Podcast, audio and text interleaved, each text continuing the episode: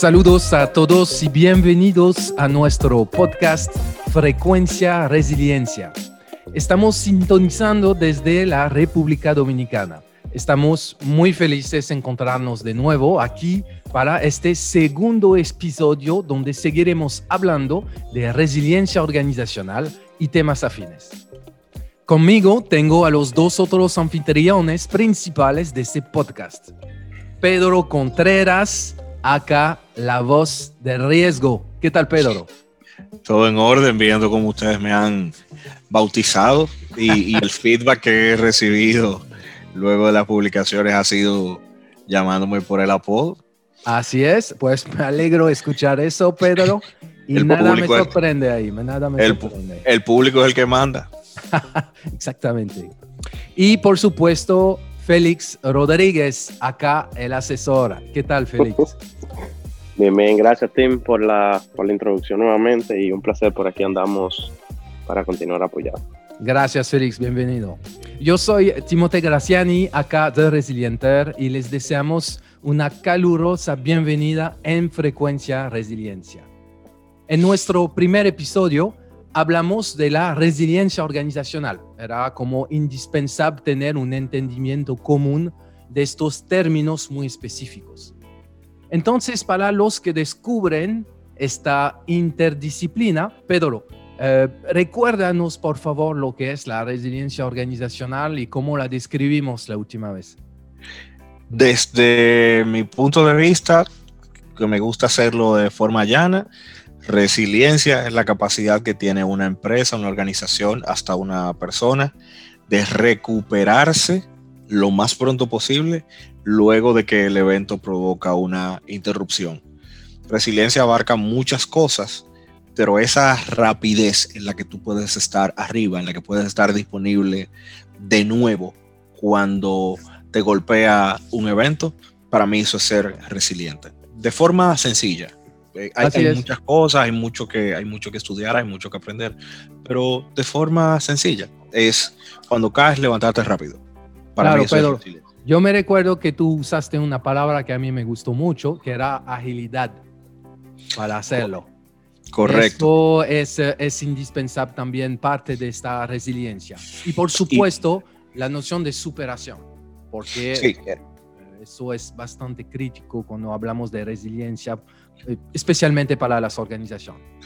Esa, esa agilidad lleva mucho de lo que es la adaptación. Probablemente un evento te golpea, por ejemplo, un evento catastrófico, un desastre natural, te golpea. Y por muy rápido, por mucho que tú quieras recuperarte, las condiciones para operar tu negocio de nuevo no son las mismas. Un terremoto, Dios no lo quiera, ocurrió ahora y dentro de una hora, dentro de dos horas, tú puedes comenzar a operar, pero las condiciones no son las, las, mismas, porque el mercado está diferente, lo que necesita tu cliente lo necesita de otra forma. Por lo tanto, eh, dentro de ese agilismo que tú mencionas, está esa capacidad de adaptarse a la exigencia momentánea del mercado. Totalmente de acuerdo. 2020 ha sido, se podría decir, un año complicado. Obviamente todo el mundo eh, tiene esa reflexión, ese sentimiento cuando está pensando al 2020. Y eso tanto a nivel personal, a nivel profesional y por supuesto a nivel organizacional. Así que en este contexto de pandemia hay varias preguntas que sugieren sobre la continuidad del negocio, esta disciplina que permite justamente la recuperación de las operaciones cuando ocurre un evento disruptivo. Y me gustaría tener su opinión al respecto. Porque la primera pregunta que yo escuché mucho es si es el trabajo del gerente de continuidad del negocio de gestionar un evento como la pandemia. Félix, ¿qué piensas de eso? Desde mi óptica, por así decirlo, creo que, que parte de su, tiene una gran responsabilidad, o sea, el gerente de continuidad tiene una gran responsabilidad de, de, orquestar o, asumir un rol protagónico en, en, establecer o, o, disponer las medidas que puedan ayudar al negocio a mantenerse a flote, a, como dijo Pedro, levantarse ágilmente ante una caída o simplemente no caer ante un tropezón. Eh, creo que esa es una, una, de sus funciones clave. Sin embargo, no es, no es quien debe asumir total responsabilidad de, de, dicha gestión como tal o de, o, de, o de gestionar la pandemia. ¿Por qué? Porque dentro de este escenario tenemos otras áreas administrativas o de gestión que también tienen un rol significativo, principalmente, por ejemplo, recursos humanos para apoyar toda la parte eh, humana de la organización, tenemos áreas como seguridad física, tenemos áreas como tecnología, riesgo, que cada uno agrega un valor, agrega un granito de arena para que entonces esa, esa, esa unión completa eh, pueda como que dar un fruto real y no un área estar totalmente resiliente, pero entonces las demás áreas están aisladas de esa filosofía o de ese interés, de esa práctica. Por eso es que la, el trabajo eh, puede nacer en un área como, como un esfuerzo mayor, tal vez de continuidad, por ser un área muy vinculante al término resiliencia. Sin embargo, la responsabilidad debería recaer en más de una área, o sea, debería ser un, un esfuerzo orquestado entre todos. Esa es mi óptica. Mira, yo quiero, quiero aportar ahí, Tim, si me permite. Y claro, antes, de, antes de cogerme la pregunta para mí y responder, te cuento, les cuento que esta pregunta me gusta mucho. Sobre todo eh, si el podcast lo escuchan colegas nuestros, porque nosotros que estamos en diferentes gremios, en diferentes grupos, en diferentes chats, surgen muchas veces inquietudes de, nosotros mismos, de colegas, cuando están en medio de la operación. Les surgen, surgen inquietudes que nos surgen a cualquiera.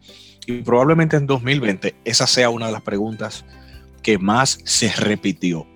Si yo soy continuidad, es a mí que me toca. Es a mí que me toca este corre-corre, en, buen dominicano le llamamos subidero. Eh, es, es a mí que me toca pero de verdad eso es mío. Suele pasar que en medio de una crisis y tú eres el de continuidad, tu teléfono no para, porque todas las áreas te llaman, te llama la alta gerencia, te llama, te llama seguridad, te llama ingeniería, y tú te preguntas, pero de verdad esto es a mí o me están llamando porque yo no sé qué hacer. Es, es, entonces, esa pregunta de verdad que se ha repetido mucho este año y qué bueno que nosotros podamos desde nuestros puntos de vista compartir nuestro parecer. Eh, mi respuesta va muy parecida a la de Félix. Sí y no. El especialista, el experto de continuidad, su rol es ser canal, ser el trigger para que el, en español el gatillo, para que se active el plan de continuidad, pero definitivamente no puede hacerlo solo, porque en una en un evento, en una situación, lo primero que tú abogas, y sobre todo pandemia, la pandemia implica enfermedad, la enfermedad le da a los seres humanos. Estamos hablando de los colaboradores. Aunque tú seas el experto de continuidad, el responsable de continuidad, el responsable de, de activar comité de gestión de crisis, por ejemplo, el de continuidad no es la persona que maneja el personal. Por lo tanto, necesita obligatoriamente auxiliarse de gestión humana. Pero el de continuidad, aunque es el que se sabe al dedillo qué hacer en el escenario pandemia o en cualquier escenario desde el enfoque de seguridad, porque se lo sabe, porque probablemente fue quien redactó el manual, no puede accionar la seguridad sin el equipo de seguridad, porque no, no tiene el control del sistema, por ejemplo, para el control de accesos o para inspeccionar una instalación, no es su rol. Entonces, definitivamente, no puede operar sola, solo, necesitan caminar juntos, abrazaditos. Eh, inclusive el de continuidad es ese canal para que fluya la información de alta gerencia hacia abajo y de hacia abajo hacia arriba, llevando información para la toma de decisiones. Entonces, respondiendo a la pregunta de si le toca al de continuidad, no es, mi respuesta es que no es que le toca, le corresponde ser el canal que activa el plan que va a dar respuesta a la contingencia, a la crisis o en este caso a la pandemia. Sí, yo supongo que de acuerdo a quizás el tamaño de la organización también, el tipo de, estructura, el, gerente de continuidad de negocio puede tener o no un rol predominante, un rol de líder sobre la gestión de la, de la pandemia. Yo pienso que eso va en línea con lo que ustedes dos mencionaron eh, ahora. Y es importante también quizás recordar que justamente el gerente de continuidad de negocio vive de eventos.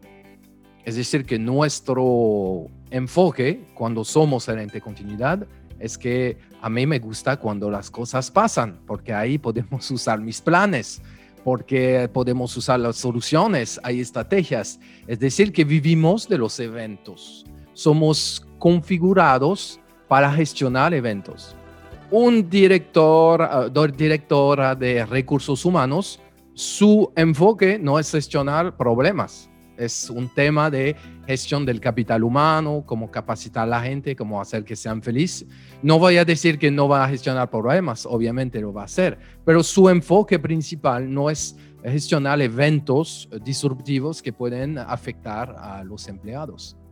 Por eso que me gusta mucho esa característica quizás del gerente. Sí, sí aportando ahí un, poquito, eh, y perdón ahí, eh, Pedro, eh, creo, creo que tú tienes un punto muy interesante, pero también creo, y esta este es una opinión muy personal, que debería, o sea, deberíamos llegar a un nivel donde el de recursos humanos tenga la capacidad de gestionar potenciales eventos o crisis que puedan vincular a su área, a su gestión. Porque, obvio, es recursos humanos, o sea, yo tengo que tener la capacidad de gestionar un conflicto o un evento a nivel de personal. Por lo menos tener los criterios mínimamente esperados. Y ese mínimamente esperado lo entro entre comillas. ¿Por qué? Porque como dijo Pedro, el gerente de continuidad organiza, orquesta, eh, dispara el gatillo para que muchos planes o para que una serie de estrategias puedan darse. Pero al final, ¿quién va a ejecutar? Son las áreas. O sea, al final, al final, tecnología tiene un rol, recurso humano puede tener un rol, por lo tanto tiene que saber gestionar. En una pandemia, en una pandemia o en un evento catastrófico, un terremoto, un maremoto, un incendio, eh, ahí debería estar preparado cualquier persona para asumir incluso una situación de, emergencia. Entonces, por eso es que tal vez eh, desde un punto de vista comparto y no comparto muchos de esos temas. ¿Por qué? porque, eh, eh, como también dijiste, que ahí lo comparto, el gerente de continuidad debe, debería, debería, dependiendo del perfil de la organización y dependiendo de la apertura que se cree, tener un rol incluso hasta protagónico o estratégico dentro de esa gestión. Pero pero sabemos que hay un tema cultural, hay un tema de, apertura eh, corporativa que limita. Entonces, por eso es que ahí entra tu comentario de que en muchas ocasiones vemos que áreas como recursos humanos, como tecnología, como seguridad física, que aporta mucho en el proceso, no tiene unas competencias para asumir un rol de eso. Creo que va por, ahí.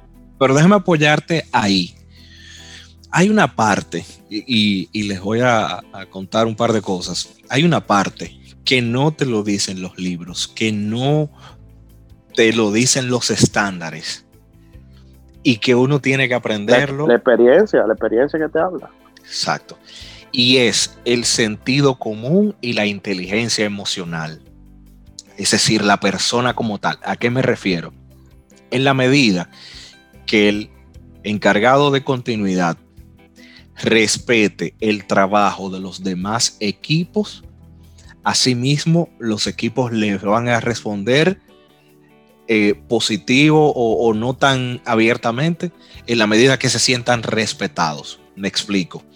Un gerente de continuidad muy proactivo, muy diligente, muy veloz, muy ágil, cuando ve que las cosas no están saliendo como son, probablemente quiera adentrarse en el trabajo que tiene que hacer, recursos humanos, tecnología, eh, cualquier otro.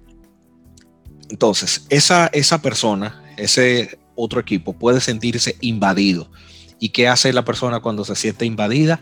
Se cierra, se bloquea, no coopera. Entonces, en la medida que el gerente de continuidad le demuestra, mira, yo estoy aquí para hacer apoyo tuyo, para que caminemos juntos, para que, y yo, yo voy a potencializar tu trabajo para que juntos salgamos adelante, el, el dueño de ese equipo se siente importantizado, se siente valorado y de verdad que se anima a fluir. Y comienza a pasar que esos equipos se hacen parte tuya y todo lo que hacen lo quieren hacer junto contigo para subirlo hacia la alta gerencia juntos porque tú le demostraste respeto, tú le demostraste el valor de su trabajo. Y eso realmente es simplemente sentido común e inteligencia emocional. Y eso no está en los libros, eso no está en los estándares. Entonces, son, son muchas cositas que van saliendo eh, en la práctica. Y, gracias por compartir la, a qué profundidad, ¿eh? Aquí hay una profundidad. la, voz, la voz tiene profundidad también. La voz, sí, no, oye, está bueno, está bueno. Señores. Justamente, eh, Pedro, para seguir con tu, eh, con tu reflexión, por los que se habían preparado, porque sabemos que hay empresa que, bueno, tenía ese riesgo identificado, no todos, pero algunos lo tenía identificado. Algunos tenían plan, eh, plan de gestión de pandemia como tal. Yo conozco unas organizaciones eh, en el país. ¿Qué, ¿Tu opinión sobre eso? ¿Les funcionó? De lo que tú leíste, escuchaste, pudiste eh, comprobar, ¿pueden decir que les funcionó, les funcionaron sus planes? Sí, pero no te miento que como no habíamos vivido una pandemia a este nivel, hay muchas cosas, hay una gran cantidad de cosas que no se tenían contempladas. Se fueron haciendo sobre el camino y se fueron aprendiendo sobre el camino. Yo te diría que de manera primordial, y lo voy a decir llano, a mí me gusta hablar llano, sencillo, que el que nunca ha visto un libro de continuidad, un documento de continuidad lo entienda. Yo creo que más que un plan acabado, elaborado, que tenga que tener una empresa, lo primordial que tiene que tener para escenario pandemia, puede sonar chistoso, pero es la realidad, es lo que te va a salvar. Tiene que tener computadoras, mascarillas y un esquema de gestión de crisis. Lo otro se consigue sobre la marcha. Cuando digo computadora, digo cuando, cuando, digo computadoras, digo laptops. Sí, laptop. Te lo digo porque el, que también le haya ido a una empresa, a una organización durante los primeros meses de la pandemia, depende en qué tan rápido pudo adaptarse al teletrabajo, qué tan rápido o no. Y sus clientes lo sintieron, qué tan disponible exacto. Estuvo, estuvo la empresa a la que yo estoy demandando un servicio o no. Entonces, si no hay laptops, no hay teletrabajo sino hablamos de escenario pandemia. En pandemia hay muchas cosas, hay, hay medicinas, eh, hay guantes, hay desinfección electrostática, pero sin mascarillas no se hace nada. Entonces, para el escenario, para el escenario pandemia, laptops disponibles, y el, gel. mascarillas, mascarillas y un esquema de gestión de crisis. ¿Por qué? Si bien no habíamos vivido eh, como, nación, como país, como empresa, no habíamos vivido escenario pandemia, pero sí habíamos vivido escenarios de crisis por otras razones, por un desastre natural, por una situación reputacional. Entonces, cuando ya tú has vivido escenarios de crisis y tú tienes conformado un esquema de cómo gestionar crisis, sin importar qué escenario, ya tú tienes la base. Porque lo más difícil en un momento de, crisis para una empresa que no lo tiene es lograr aglomerar esa masa de el equipo que ejecuta y el equipo que toma decisiones. Si no hay conformado un esquema de gestión de crisis donde sobre todo los altos ejecutivos estén acostumbrados, les sea cotidiano el reunirse para gestionar la crisis, eso se vuelve un caos. Entonces, para mí, esos son los tres elementos principales que hay que tener para el escenario pandemia. Claro. Entonces, Tú sabes que. siga. Puedo, puedo aportar algo. Ah, pero, pero el, micrófono es suyo, caballero. el escenario mundial es suyo, señor. Muchas gracias, muchas gracias. Tú sabes que viendo, creo que mi, mi aporte va muy alineado a lo que dice Pedro. Ahora, yo puedo, puedo a llegar mí me gusta cuando ustedes están luchando también. Sí, pero yo puedo llegar a ser, yo puedo llegar a ser un poquito eh, más, eh, más fuerte. Siento que la, el aporte que hizo Pedro fue muy atinado, eh, pero a la vez opino de que esas empresas que en su momento presentaron o indicaron que tenían un plan con un nivel de gestión para pandemia, no fue como, como lo idearon e incluso diría que las pocas empresas que visualmente o de oído uno conoce que tuvo algo, no les funcionó como debió ser. ¿En qué sentido lo digo? Y me voy un poco más allá de las mascarillas, me voy un poco más allá de ese, de ese, de ese tema de que también fue un tema... Me estás dando la razón. Me estás dando la razón. Yo te, la, te, la, te le estoy dando, pero, te le estoy dando, pero te, te comento porque iniciaste diciendo que sí y no. Eh, empezaste diciendo que sí y no. Ahora yo empiezo diciendo no les funcionó, pero sí fueron o sí trataron de resolver en el proceso. ¿Por qué lo digo? Porque porque se dieron cuenta, se dieron cuenta que un plan, una gestión ante la, unas crisis por pandemia va más allá de, de, ciertas, de ciertas medidas. E incluso lo que tú comentaste, que con una laptop, a lo mejor un internet y, otro tema, es suficiente. Y es verdad, o sea, al final, ¿qué es lo que buscábamos? Bueno, que una persona, sin importar que estuviera en su casa, en donde sea que le agarró la pandemia, pueda, pueda resolver laboralmente sus obligaciones o operar el negocio. Pero hay temas más allá, o sea, el simple tema de, por ejemplo, el humano, el tema del plan de sucesión, que aquí en este país hay una debilidad enorme de quién, qué pasaría si fulano no está mañana vimos muchas empresas donde su propia cadena de suministro, su propio, su propio día a día se vio afectada porque el que manejaba el camión no estaba, porque el que, el que hacía un proceso operativo no estaba porque tenía el COVID. ¿Me entiendes? Nos vamos a un más, más, otro tema más simple, que esas empresas que sin tener un plan como tal, una gestión definida de pandemia, pudieron ser más resilientes que esas que la tenían. ¿En qué sentido lo digo? Esas empresas que desde un inicio empezaron a ver el norte de los servicios en la nube, eso le ayudó muchísimo. Eh, esas empresas que tuvieron la opción desde el inicio de, tener laptops o de tener equipos móviles que una persona de su casa pueda trabajar sin necesidad o sin tener una cultura de teletrabajo, esas empresas fueron más resilientes. ¿Por qué? Porque visualizaron la necesidad de tal vez por un tema cultural, por, por, ser una multinacional, por ser una empresa a lo mejor, dependiendo, van a depender muchos factores.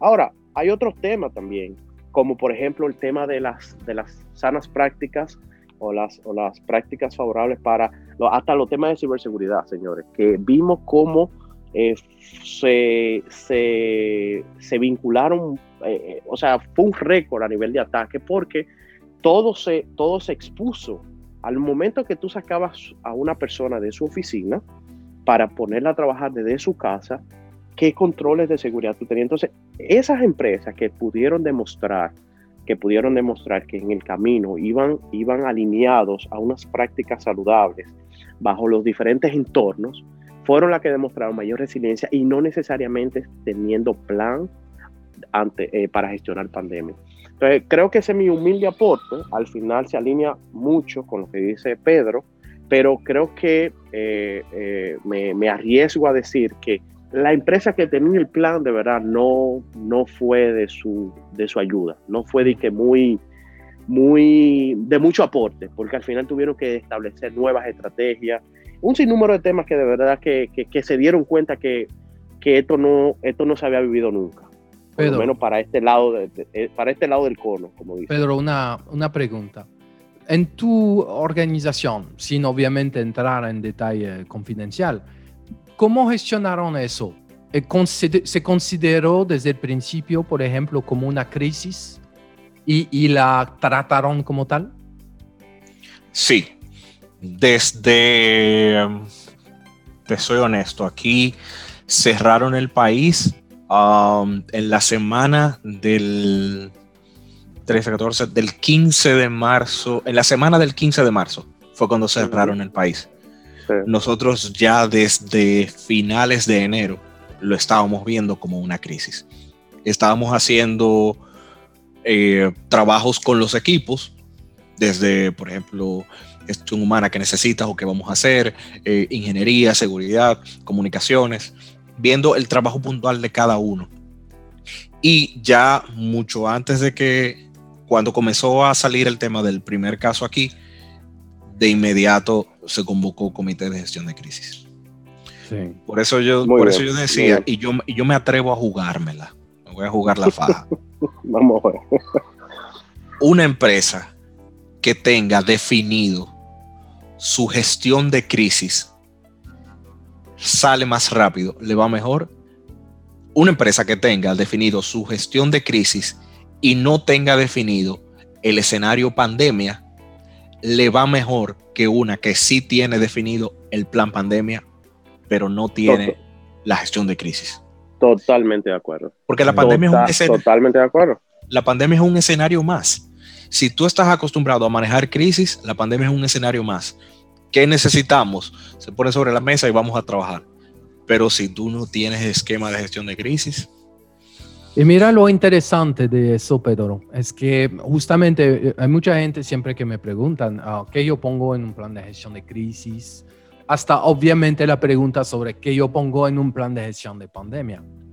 Lo interesante de esos planes es que cuando uno mira el contenido, esos planes no tienen soluciones esos planes no están definidos y, diseñados para dar soluciones o leer solución dentro del documento, sino armar una logística, una forma de trabajar, una metodología para que justamente los ejecutivos en general, pero más bien las personas que deben tomar decisión, puedan tomarlas y decidir el plan de acción que no está escrito.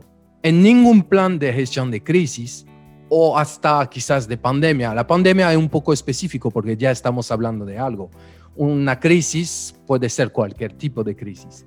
Entonces, la ventaja de prepararse con un plan de gestión de crisis y de preparar a la gente es que justamente son, eh, es una metodología totalmente genérica que se aplica a cualquier circunstancia y es por eso que me gusta mucho lo que tú mencionaste, Pedro, que realmente ese plan tú debes tenerlo. Es lo que yo digo siempre a la gente, si mira, si, si hay un plan que tú debes tener en tu empresa, es el plan de gestión de crisis. Todos los demás es importante, pero este realmente es el, es el mínimo. Pues mire, eh, ya tenemos, tú estabas hablando de fecha, ya tenemos casi un año gestionando esta situación de pandemia ahora ya estamos como en una situación de business as usual. Así que, ¿cómo deberíamos considerar y tratar esa situación? ¿Es una crisis de larga duración? Es, eh, bueno, hay términos que se usan, eh, nueva realidad, eh, etcétera. Félix, ¿qué tú opinas de eso? ¿Cómo debemos ahora considerar esta situación? Ya que estábamos hablando de continuidad de negocio, ahora de gestión de crisis, ¿Cómo debemos manejar eso ahora? Mira, los puntos van asociados a tener planes maduros, probados, principalmente como dicen los de crisis. Esto ya es una, una cotidianidad. Vamos a ver estas situaciones de pandemia o epidemias, por así decirlo, porque lo que se, se, estima, lo que se estima eh, y lo que dicen los expertos en esta parte eh, sanitarios y de epidemias y demás, es que esto va a ser endémico. O sea, al final, al final, lo que va a pasar es que por temporadas y por zonas geográficas pueden haber brotes controlados de COVID. Entonces, creo que aquí el punto es prepararnos para hacer eh, empresas, aparte de ser empresas resilientes, adaptarnos a, los temas de transformación, principalmente la transformarnos digitalmente, con o sin pandemia. Ya automáticamente los enfoques de trabajo cambian.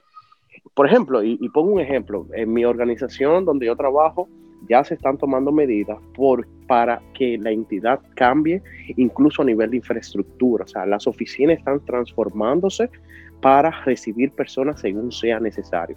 Y esto es un punto no por la pandemia, es un punto que obvio, nace por la situación pandémica, pero ven la necesidad de transformarlo no necesariamente en lo digital, sino también a nivel de infraestructura, a nivel de los procesos y a nivel de la gente, la cultura.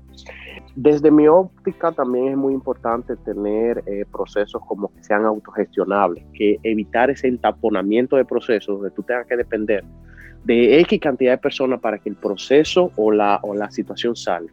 E, eso, e, esa, esa reprogramación de procesos nos puede ayudar, claro, controlando lo que son los controles internos, velando porque esos controles sean lo más eficientes eh, y eficaces, pero, pero que le, le, deja a la gente trabajar desde cualquier momento y cualquier lugar sin necesidad de una burocracia y demás. Creo que esos son de los temas más puntuales.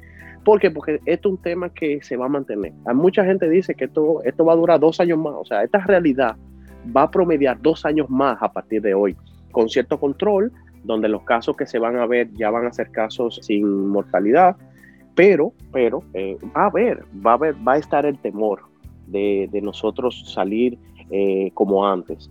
Eh, va a pasar mucho tiempo porque a nivel mundial han pasado muchas pandemias o varias pandemias, no no ha llegado aquí, pero eh, ha pasado. Yo resumo todo lo que dijo Félix en una palabra. Transformarse. Exacto. Haya COVID o no, haya pandemia o no, el que no se... a una poesía haya COVID o no, haya pandemia o no, el que no se transformó se murió. Oye, pero e, eso, e, eso, Pedro, es, eh, es, es, es, un poema, de una poesía de dominicana o... No, podemos llamarle, podemos hacer la parte de un movimiento literario, llamarlo poesía continuada. Atentamente, atentamente. Pero eres tú, eres tú que la, que la, que la hizo. ¿Quién la hizo? Sí, se me acaba de ocurrir, de verdad, porque es que... Señores, más que una voz que tenemos ahora, tenemos un poeta del, riesgo. Muy bueno. No, es que de verdad, si no... Una experiencia vivida. El que... Usted, la gente no se acuerda que en 2017 o 2018 aquí hubo un brote de conjuntivitis donde te salían contagiados una y dos personas por departamento. ¿Ustedes quieren algo más parecido a COVID que eso por cómo te sacaba de circulación el personal? Y el que no se adaptó en ese momento para manejar, en, claro, en empresas grandes donde hay aglomeración, el que no se adaptó para manejar algo tan sencillo como la conjuntivitis, que no, hasta donde yo sé, no es mortal, simplemente se sale del negocio. claro. Desaparece. Totalmente, totalmente. Es la transformación. O sea, estamos muy de acuerdo contigo. El mundo está pidiendo transformarnos. El mundo quiere productos buenos, productos más ágiles, que me la pongan más fácil como cliente, eh, más eficientes, eh, diversidad de costos. Hay que transformar. la pandemia nos llevó a transformarnos obligatoriamente. Entonces, mire, señores, yo les voy a empujar un poco más la reflexión y me van a dar sus opiniones al respecto. Porque ah, eh, nosotros hoy nos enfocamos mucho sobre, vamos a decirlo así, el efecto, los efectos de la pandemia sobre las disciplinas, sobre la continuidad del negocio. Hemos hablado ahora de, de, de crisis. Luego vamos a hablar de otra. Pero en este sentido, esos efectos, recientemente yo estaba mirando unos casos de éxito. Puede ser pequeñas empresas ¿ah? y grandes empresas. Hay dos, hay todos esos ejemplos ahí. Donde justamente esas organizaciones literalmente cambiaron sus modelos de negocio para enfrentar la pandemia. Sobrevivir, a algunas con muchos resultados positivos al final. Vamos a resumirlo como un verdaderos ejemplos de resiliencia organizacional. Pero mi reflexión va sobre lo que llamamos de forma clásica y tradicional la continuidad del negocio. Esa disciplina, la, disciplina de continuidad del negocio. Desde su punto de vista, un gerente de continuidad del negocio, que la pandemia que hizo provocó situaciones que interrumpieron los negocios. ¿eh? El gerente de continuidad de negocio podría proponer estrategias de cambio de negocios para continuar las operaciones. ¿Puede hacerlo? ¿Debería hacerlo? ¿Es su alcance? ¿Qué opinan de eso? Yo creo que sí puede hacerlo, pero pienso que para eso tiene que ser un profesional de continuidad y, va a sonar quizás eh, poco humilde lo que voy a decir, pero creo que lo hace mejor si es un gerente de continuidad, si es un experto de continuidad que tiene experiencia en gestión de riesgos. Porque cuando el gestor de riesgos ve un proceso, mira un todo, mira un overall, mira un 360 y ve todo lo que está alrededor de ese proceso que puede provocar que no funcione. El gestor de riesgo ve todas las fallas que puede tener un proceso. Y como ve todas las fallas, puede ver qué puede hacer mejorar ese proceso. Por eso, cuando tú tienes esa experiencia desde riesgos y también manejas continuidad, te es más fácil eficientizar, de modificar un proceso. Ojo, no quiero decir que un profesional de continuidad que no haya manejado riesgos no pueda hacerlo. Claro que sí. Y, hay expertos que son unos tremendos genios. Solo quiero decir que es aún más fácil cuando tú estás en continuidad y vienes de riesgos. Claro. Yo iría más allá, porque yo pienso realmente que cuando se trata, eh, acuérdense, ¿eh? la pregunta es, bueno, la pregunta, la problemática que tenemos es hasta proponer estrategias de cambio de modelo de negocio. Yo pienso realmente que el gerente de continuidad de negocio que es capaz de hacer eso tiene también esa visión estratégica. Y desde mi punto de vista, al día de hoy no es el caso. Yo pienso que no es el caso de la mayoría de los gerentes de continuidad de negocio. No porque no saben o que no, no, no pueden, más bien, no porque no pueden, sino que no es la característica de los gerentes de continuidad de negocio al día de hoy. No es parte del, de la descripción de puesto. Pero ahí entra el reto a ti como profesional en si tú eres un profesional que da o no la milla extra. Ah, a ti no te cuesta, tú eres un profesional de continuidad, tienes una idea de cómo modificar una línea y no cuesta nada al tú plantear una idea. y probablemente si te hicieron caso, si alguien con visión te compró la idea, probablemente tú le hiciste ganar millones a la empresa.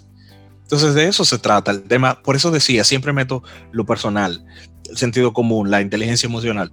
El dar la milla extra no te lo dice un libro, no te lo dice un artículo, está en ti como profesional.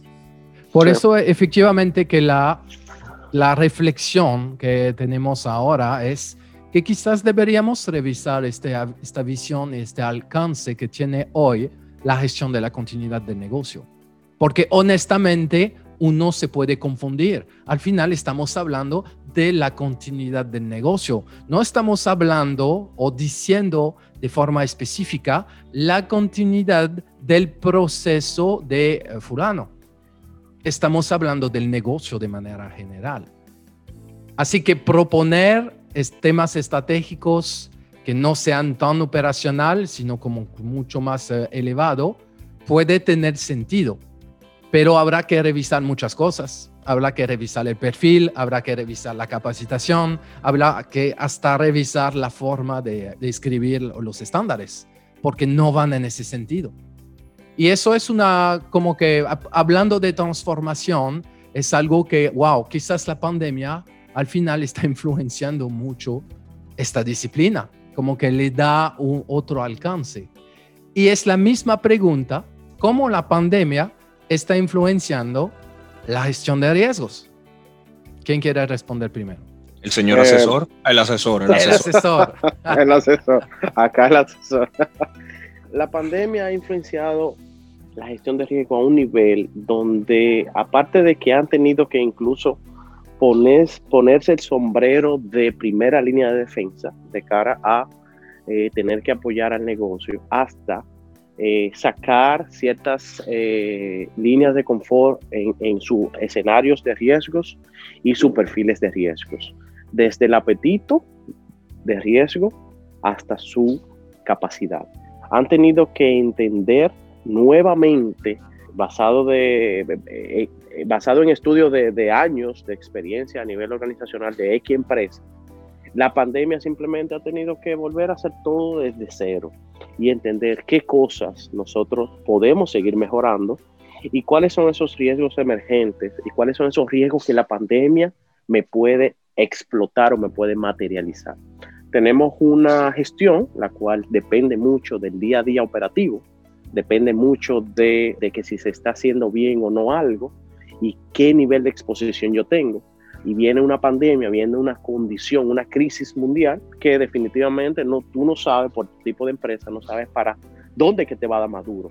A muchas empresas el riesgo comercial o el riesgo, el riesgo operativo también le ha atacado más que a otras empresas, como por ejemplo el riesgo estratégico o el riesgo eh, tecnológico, por así decirlo. Ese escenario pandémico ha hecho que la gestión de riesgos se transforme desde el profesional a nivel de capacitaciones hasta las funciones del día a día. Esa, es mi opinión. Muy bien. Eh, Pedro, ¿qué opinas? Hay una transformación general.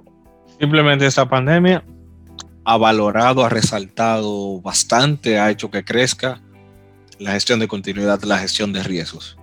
Tú vas a un hospital, tú vas a una clínica, corazón, cardiólogo, eh, estómago, gastroenterólogo y hay un especialista por cada uno cuando llega una persona que dice que se siente mal pero no sabe lo que tiene, buscan al internista. Eso es el de continuidad. En una empresa de servicio, en una empresa de productos, no hay un pandemiólogo. Hay un especialista de gestión humana, hay un especialista de seguridad y así sucesivamente, pero no hay un pandemiólogo. Como no se sabe cómo se trata una pandemia, ¿a quién buscan? Al de continuidad. Entonces realmente esto ha hecho la pandemia, ha hecho que el trabajo de nosotros se resalte. Pandemiólogo, me gustó ese término, Pedro. Pandemiólogo. Perdón, que me perdone la, la lingüística y, la, y, la y la gramática. Si la RAE me escucha, bueno, que me perdonen. No sé si, si es correcto decirlo. Pero, pero se trata de esto. Entonces yo creo que estamos en un momento cumbre, estamos en un momento en el que el que ya era experto de continuidad eh, se ve en un momento, en una oportunidad de aportar bastante. El que está empezando en la gestión de continuidad aprovecha para, más que valorar, aprovechar esa hambre de aportar, eh, de prepararnos también. O sea, yo creo que estamos en, el, en un muy buen momento de la gestión de continuidad y de riesgos. Sí, es cierto.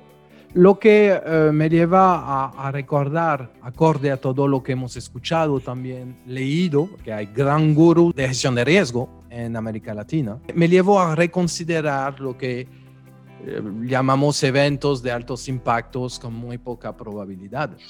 esos eventos que al final se quedaban en una esquina de eh, su mapa de calor y que al final no estaba tan considerado dado a la muy poca probabilidad de, de ocurrencia. Y es cierto que cuando hablamos de riesgos es como hacer una apuesta. Y yo lo digo en un sentido, es decir, que uno, toma, uno decide tomar medidas o controles acorde a su comprensión, su visión, su tolerancia al, al riesgo. Pero al final es una decisión que uno va a tomar. Y yo menciono mucho a Nassim Nicolás Taleb esos últimos tiempos con su famoso Cisne Negro, que es un libro que yo realmente recomiendo a todo el mundo. Pero él habla mucho de lograr eh, vivir, vivir con la incertidumbre y va más allá que lo que estamos viendo y, ir más allá de lo que estamos viendo. Porque él dice que es más vivir con la incertidumbre, es aceptar lo inesperado y, y aceptar lo inexplicable.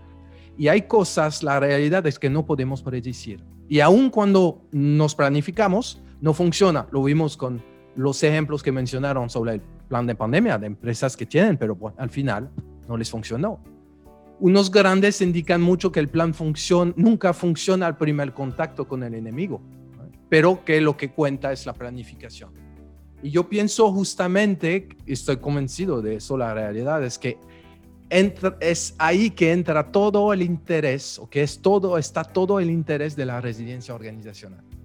Es prepararse por lo esperado y lo inesperado.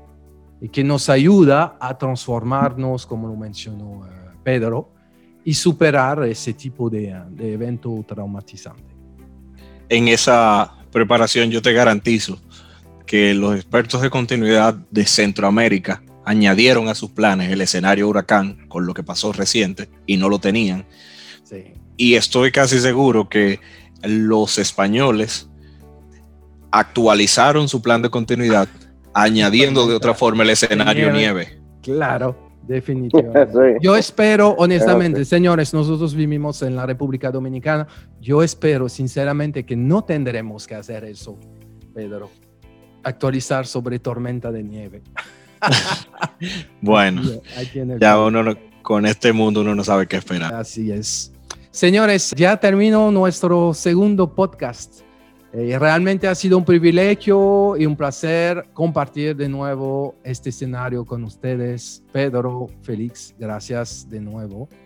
Hoy hemos hablado de varios temas. Luego de un año de pandemia, justamente hemos hablado de los efectos de la pandemia sobre la continuidad del negocio, sobre la gestión de crisis, eh, sobre la gestión de riesgos y eso realmente fue bastante interesante. Gracias por compartir su experticia, opinión y experiencia sobre esos temas. Les recuerdo que nos pueden agregar en Instagram frecuencia resiliencia y también nos pueden escribir para pedir más información sobre nuestro programa o temas a tratar en info arrobas frecuenciaresiliencia.com. Estamos disponibles también en frecuenciaresiliencia.live y nos pueden escuchar, por supuesto, en Spotify y YouTube. Así que nos damos cita para nuestro próximo podcast en un mes. Y señores, gracias por su sintonía y siempre resilientes. Adiós y hasta pronto.